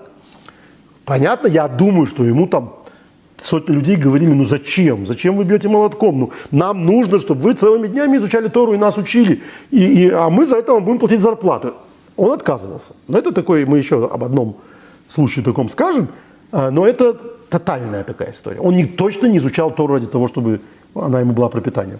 Но если она в результате, люди стали его содержать из уважения к этому, э, к его знанию Торы, то это, говорит морал, не страшно. Это не называется пользоваться венцом или использовать Тору как мотыгу. Ведь в противном случае невозможно было бы понять, каким образом человек, помогающий мудрецу Тору из собственных средств, обретает свою великую награду. Тут логический клинч. Мы читаем в трактате Сангедрин, 99а, э, что том хиндорайса, те, кто помогают изучающим Тору, те получают заслугу, как звулум там, получают заслугу изучения Торы. Как? А где же найти эту сторону, которая получает э, пропитание, если нельзя получать пропитание? То есть клинч? Говорит, нет. А если человек учится для того, чтобы получать это пропитание, это нельзя. А если его люди, которые хотят пристроиться к его великому великой заслуги, решают его каким-то образом содержать там и так далее, это не его проблема, не его вина, а их заслуга. Поэтому нет сомнения, что правило, что тот, кто пользуется венцом, исчезает, относится только к человеку, который сам старался получить пользу от изучения им Торы. И вот есть жуткая история в связи с этим, о том, как люди мелочно пытались, то есть в каждых мелочах пытались не попасться в эту проблему. В Недарим 62а э, приводится история, э, и Рамбам приводит его в своем комментарии вот на эту Мишну, что у некого человека был виноградник, в, котором, в который повадились воры – из-за чего хозяин очень расстраивался. Все время обгладывали его виноградник. В конце концов, он собрал весь виноград, который удалось сохранить, и сделал из него изюм, чтобы унести, чтобы перестали обворовывать. А по закону еврейскому, когда виноград высушен, случайно упавшие ягоды разрешено собрать, они ничьи, поскольку хозяева не станут подбирать их. То есть ты можешь пройти по винограднику и собрать. Снимать виноград ты не имеешь права, это воровство. А изюм, то есть высохший виноград, ты можешь поднять, потому что это понятно, что это никому не нужно кто с пола будет поднимать. Ну, это падалица, которую э, многие собирали. И вот, э, и вот однажды Раби Тарфан зашел в этот виноградник. Зашел, виноградники были по дороге. Он шел мимо него э, и стал подбирать изюмины, это можно, и есть их. А хозяин как раз тут вышел и увидел его. Подумал, что это есть тот самый вор, который постоянно его обкрадывает – а он там случайно оказался. Такой э, сюжет э, из нуара, да? случайно оказался. Он его, не зная в, в, в лицо Раби Тарфена, э, а Раби Тарфена знали все, но, но по имени, а внешне не знали.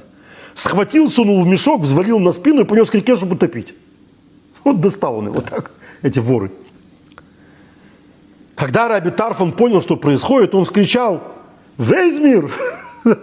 Горе Раби Тарфану. То есть так он о себе в третьем лице говорит. Этот человек сейчас убьет его.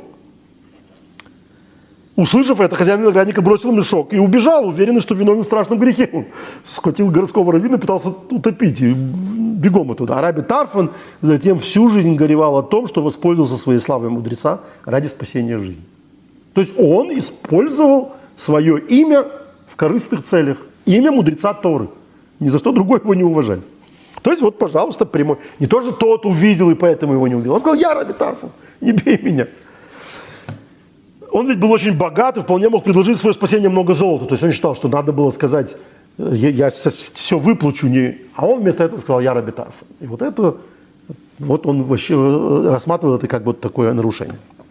То есть он сознательно воспользовался своей славой знатока Торы, чтобы хозяин виноградника отпустил его. Но и поэтому сказал, горе мне, что я воспользовался венцом Торы. Потому что это не опосредованно пришло. Это он воспользовался своей короной знатока Торы. То есть, грубо говоря, раввин, который придет сейчас куда-то и скажет, я главный раввин этого города, можно мне без очереди пройти? Вот, Раби Тарфану. Но это не вы ему должны говорить, он должен себе вспомнить, что это называется воспользоваться венцом Торы, не воспользоваться уважением к нему. А, есть интересное, ну просто по, по, по аналогии Аллаха, полагается, когда раввин входит в синагогу, вставать. И отдельно написано, что желательно раввину не ходить часто, чтобы люди не вынуждены были все время вставать. Ему это может нравиться, да, вот, проверить почет к себе. А, таким же образом следует понятие историю с трактата Бава Там еще одна подобная трактат, история на 8а. Это я все напомню Бааралу читаю. наступил голодный год, и Раби, это Раби Игуда, открыл свои склады. То есть голодный год Раби был очень богатым человеком. Он был Раби Иуда, Анаси, он был еще и глава, глава народа Израиля, из, из, из семьи царя Давида, ну, потомком. Ну, в общем, все было при нем. И он в голодный год открыл свои склады. Пришел к нему Раби Йонтон, сын Амрама, то есть э, выдающийся мудрец, и сказал ему, Раби, накорми меня. Тот спросил, ты изучал Писание или Мишну? Ты изучал Писание или Мишну? Он его спросил. Он ответил, нет. Ну тогда, сказал ему Раби, за что же я накормлю тебя? Он не знал его, он, он не знал, кто это. Пришел человек, он говорит, если ты не знаешь Тору и Мишну, что я тебя буду кормить? Тот сказал, накорми меня, как Бог кормит собаку и ворона. Не, не надо меня за что-то кормить. Просто как хороший человек, который подкармливает всех, Бог же дает всем. И тот накормил его. Подействовал этот разговор. После этого Раби раскаялся и сказал, горе мне, что я дал необразованному воспользоваться своим имуществом.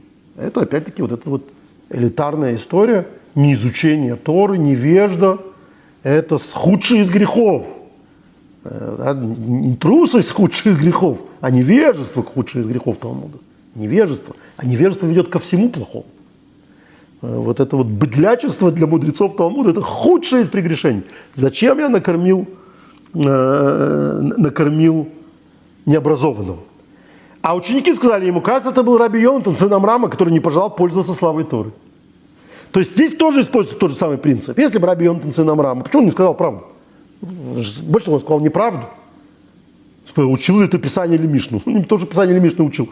Как, как в том анекдоте, я ее писал. Люба моя, я ее писал.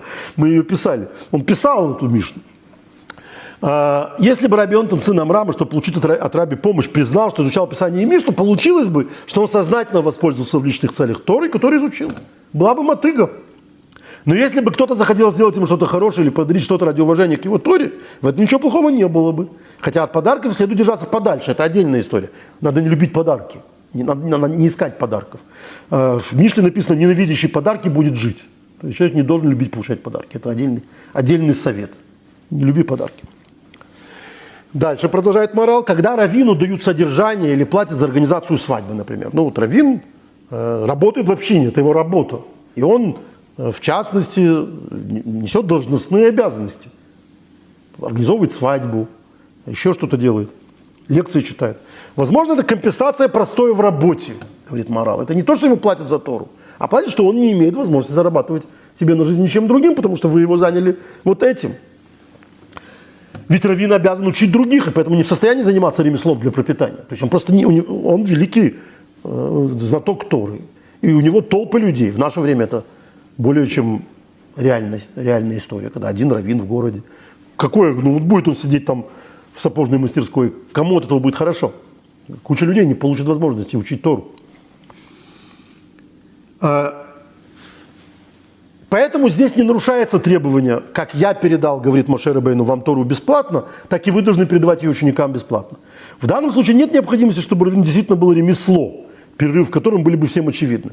Это правило оценки простое, действует только если человек, э, э, если речь идет о коротком времени.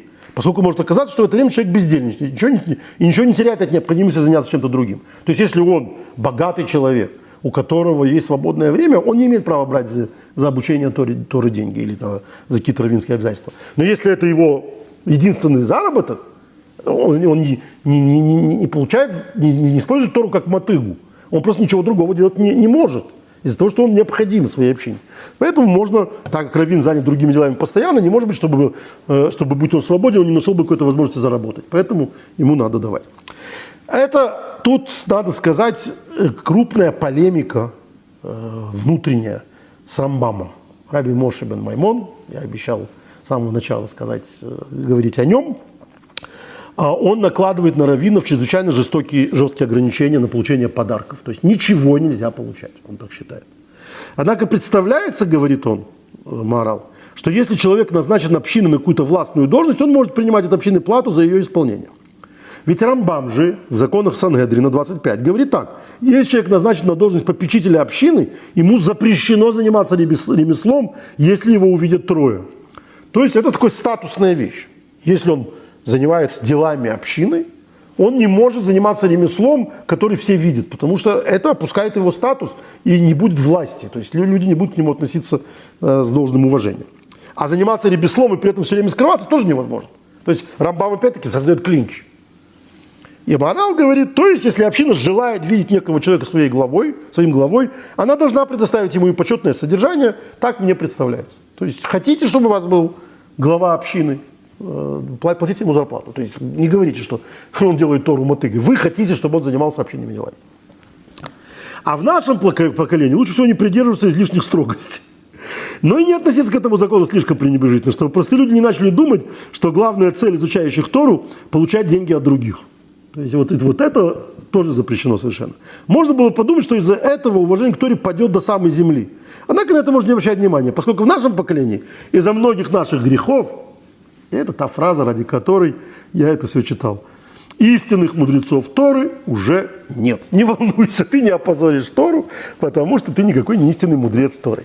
Давайте еще потратим некоторое время на Рамбама, вот Рамбам, о котором мы говорили, который очень строг в этих всех законах, в законах об изучении Торы, в главе 3, а, говорит так. Кто возгорелся желанием, простите, не здесь, Всевышний судит человека прежде всего по изучению Торы и только потом по остальным поступкам. Поэтому мудрецы сказали, во веки пусть изучают Тору, даже если не во имя ее, потому что изучая ее не во имя ее, придет к тому, что, что начнет изучать во имя ее. Значит, это вот его один посыл. А с другой, с другой стороны посыл. Сказали мудрецы прошлого. Может быть, ты скажешь, вот я буду учить Тору, чтобы стать богатым, чтобы меня называли учителем, чтобы удостоиться награды в мире грядущем. Учить следует, как сказано, из любви к Господу. Все, что вы делаете, делайте из любви к Нему. И еще сказали мудрецы, страстно любящий заповеди Его. Заповеди, а не награды за них. То есть должно быть очевидно, что ты занимаешься Торой из любви к ней, а не из-за тех бонусов, которые ты за это получаешь. И наставляли великие мудрецы своих понятливых учеников, самых разумных из них, э, и наедине. Не будьте подобны слугам, которые служат хозяину ради получения благ. То есть не будьте э, таким приказчиком Господа Бога. Но будьте как слуги, которые служат Господину, не рассчитывая получить ничего. Только потому, что он хозяин, которому подобает служить. То есть служите Богу исключительно из любви. Ну, представим себе возлюбленных. Помните, был этот э, антисемитский анекдот. Мама, откуда у тебя такой перстень? Говорит, как, сынок? Ты разве не знаешь, это же отец перед своей смертью мне продал. Кстати, если с любви, любимому человеку, человек все время с ним имеет финансовые какие-то взаимоотношения исключительно. Нет, так же и с Богом. Не надо говорить, я буду изучать Тору, если у меня будет то-то, то-то и то-то. Только из любви к Богу. Кто занимается Торой ради получения награды или ради того, чтобы его не постигла кара, занимается ею не во имя ее – а кто занимается ею не из страха и не ради награды, а из любви Господину всей земли, который заповедовал ее, занимается ею во имя ее. И сказали мудрецы, пусть всегда человек занимается Торой, даже не во имя ее, потому что занимаясь не во имя, он придет занятием во имя ее. И он говорит, что поэтому, когда э, ребенка обучаешь, можно ему давать какие-то за это бонусы, чтобы роженки Сметманов да, бросать на него конфетки ему выдавать, чтобы ему нравился вкус Торы, а дальше он уже постепенно приучится к тому, что это и сама Тора. Приятно. А, Зовар в нашей главе рассказывает а, так, такую историю. Это предпоследняя наша сегодня история, что Раби Аба однажды заявил, что тот, который хочет богатства и долголетия в будущем мире, в том числе, пусть придет заниматься Торой. А он объявил, кто хочет долголетия и богатства, придет заниматься Торой. Пришел парень, которого звали Йоси, и сообщил, что он хочет изучать Тору для того, чтобы стать богатым. Было объявление такое, кто хочет стать богатым, пусть придет изучать Тору. Рабиаба Киблы, Рабиаба принял его и добавил очень скоро к его имени звание Раби, потому что он стал ученым. Его называли Раби Йоси Балгаошер Ваковы. Раби Йоси, Йоси – богач и уважаемый человек. То есть потому что он тот, который пришел ради богатства изучения Торы. Однажды Раби Йоси пришел к Рабиабе и спросил, а где же богатство-то? Ну, название-то хорошо, а богатство где? Ты обещал, что я буду богатым. Он очень разозлился Рабиаба, потому что вот ровно та ситуация, о которой говорит Рамбам. Надо сначала пообещать чего-то, чтобы... а он дальше будет учать Тору ради нее самой. А этот уже ученый человек, и вот говорит, что он изучает Тору ради, ради богатства. Спрашивает, где мое богатство? Разозлился на него и проклял Роца Раби Абали испалил Олов Шияныш. Он хотел за него помоли, помолиться за то, чтобы он был наказан немедленно за это. За то, что он изучал Тору не лшем шамаем, не ради нее самой. И тогда он услышал глаз, голос небесный. Он не, не, не надо его наказывать, не, не штрафуй его, потому что он будет великим человеком. Это все идет речь о великом мудреце Торы. Он вернулся и говорит своему ученику, садись, сынок, будет тебе богатство. Через некоторое время пришел к Раби Аби какой-то человек с кошелем золота и сказал, ровно как мы только что учили, а, что он хочет, чтобы кто-то учил Тору в его заслугу. То есть присоединиться к его изучению Торы. Тогда Раби Аба вызвал Раби Йоси, а, и ему отдали этот мешок золота. Он стал очень богатым человеком. И его стали называть Раби Йоси бен Пази. Раби Йоси золотой, то есть золотоносный. Из-за, значит, этого мешка золота. Прошло время, и он уже стал настоящим мудрецом Талмуда и ужасно раскаялся в, этом все, в этой всей истории. Он заработал деньги изучением Торы. И вернул весь этот мешок золота тому человеку, сказав, что, значит, видимо, что награда у тебя будет, а золото свое забери. Я не хочу менять свою заслугу на, на золото. И Раби Аба это очень э, воспринял э, хорошо. То есть он увидел, что его ученик стал великим. Однако так он и остался Бенпази. Его, его так и называли золотоносным. Это, в общем, конец нашего сегодняшнего разговора, но я бы хотел только закончить, поскольку у нас так принято было в последние недели, что мы говорим немножко о авторе. Автора, то есть отрывок из пророков, э, э, обычно соответствует главной мысли, главной идеей в недельной главе. Ну, у нас, само собой, это трума, это строительство скини. И поэтому рассказывается вся эта э, автора, рассказывается из книги царей, Малахим, первой части, 5, 26, 6, 13, о том, как Соломон, царь Соломон строил, э, строил свой дворец, строил э, храм, храм Соломона, первый храм. Э, и тут надо сказать, что об этом будет еще идти речь, и мы еще об этом подробно поговорим, почему царь Соломон, а не царь Давид строил. Это очень интересная тема. Но э, пока я хочу прочитать один комментарий Любавичского Рэбы. Э, здесь говорится в 28 стихе в этой, э, в этой э, авторе следующее. Э, 28 стих. Вот он. «За работами следил Адонирам. То есть после того, как э, подробно рассказывается, что там работало 30 тысяч человек, э, их послали в Ливан по 10 тысяч человек в месяц посменно, месяц они были в Ливане, а два месяца у себя дома. То есть он пригласил кучу работников. Это очень подробно здесь все описано. Как он собрался всего Израиля людей для исполнения работ – и дальше там э, написано, было у царя Соломона 70 тысяч носильщиков, 80 тысяч каменотесов.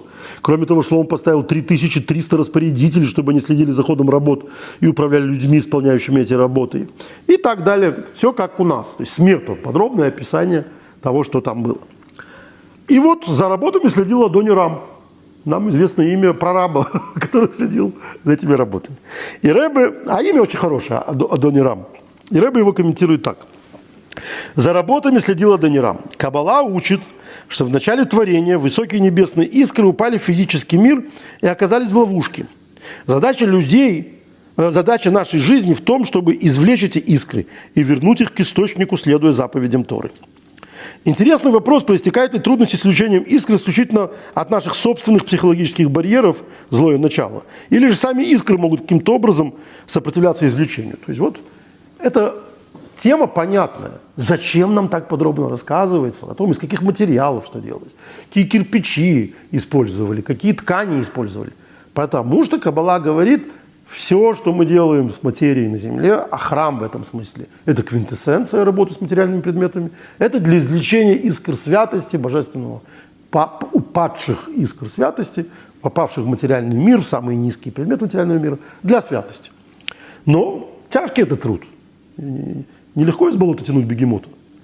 Почему? Наш стих отвечает на этот вопрос. Имя Адонирам, вот это красивое имя прораба, на самом деле образовано из двух слов. Адони – это мой господин, Рам – возвышенный, вознесенный.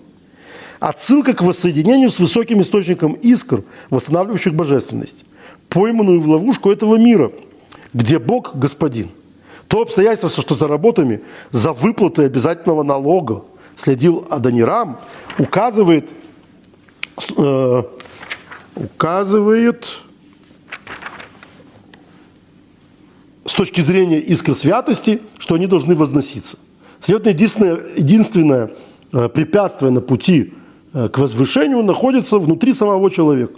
То есть Адон это человек. Если ты свои помыслы в своей материальной жизни, в, своей ежедневной, в своих ежедневных трудах направляешь на, э, на добро, то таким образом твоя материя перестает быть греховной. Нет никакой греховной материи. Не в ней проблема. Когда ты говоришь, меня тянет на дно вот эта вся беготня, и, и, и, и это биржа, и деньги, и зарплаты, и так далее, не в этом проблема. Проблема в тебе. Если ты сможешь подняться над материей, то материя перестанет представлять из себя, она станет Адонирам, ты станешь ее господином, ее возвеличенным господином. Как э, э, есть известное по этому поводу э, выражение, что божественность находится, говорит царь Давид, на шваким, на, на рынках. То есть, если ты думаешь, что ты себе создашь какой-то дворец из слоновой, слоновой кости, и будешь в ней сидеть, и там будет э, в таком красивом месте божественность, э, то, то нет. Не это цель создания этого мира. Цель создания этого мира – это рынок сделать местом, базар, да, сделать местом божественности. То есть там не воровать, там не обманывать, там не скандалить, там и так далее, и так далее. Вот в этом проверяется, проверяется твоя настоящая твое настоящее служение Творцу. Поэтому, когда мы сегодня начали наш разговор о том, что трума – это ли, это мне, вот это, собственно, главная идея, э, которая в этом всем заложена. Что не, не, не сама по себе э, обстановка, не само по себе убранство скинии там, или, э, или храма имеет значение. В этом смысле интересно, что тот храм, о котором мы сегодня читали, первый храм, он был намного беднее материально, чем второй храм во времена царя Ирода. Храм царя Ирода это была одна из самых прекрасных, э, одно из самых прекрасных, зданий Римской империи. Об этом пишут римские историки. Его ездили на экскурсии смотреть. Это великолепное здание. Но Талмуд постоянно сетует, что святости, которые были, пять вещей, которые были в первом храме, довольно бедном по сравнению с э, храмом царя Ирода, там близко не было. То есть не в, э, не в мраморе, не в золоте, не в серебре сила, а в тебе, в Адонирам, если ты Э, высокий человек, ты царь Соломон, то твоя хижина превращается в э, пристанище божественного света. А если ты царь Ирод, прекрасный строитель, но малоприятный человек, э, то, то твой великолепный дворец лишен той благости, которая есть в этой самой хибарке царя Соломона.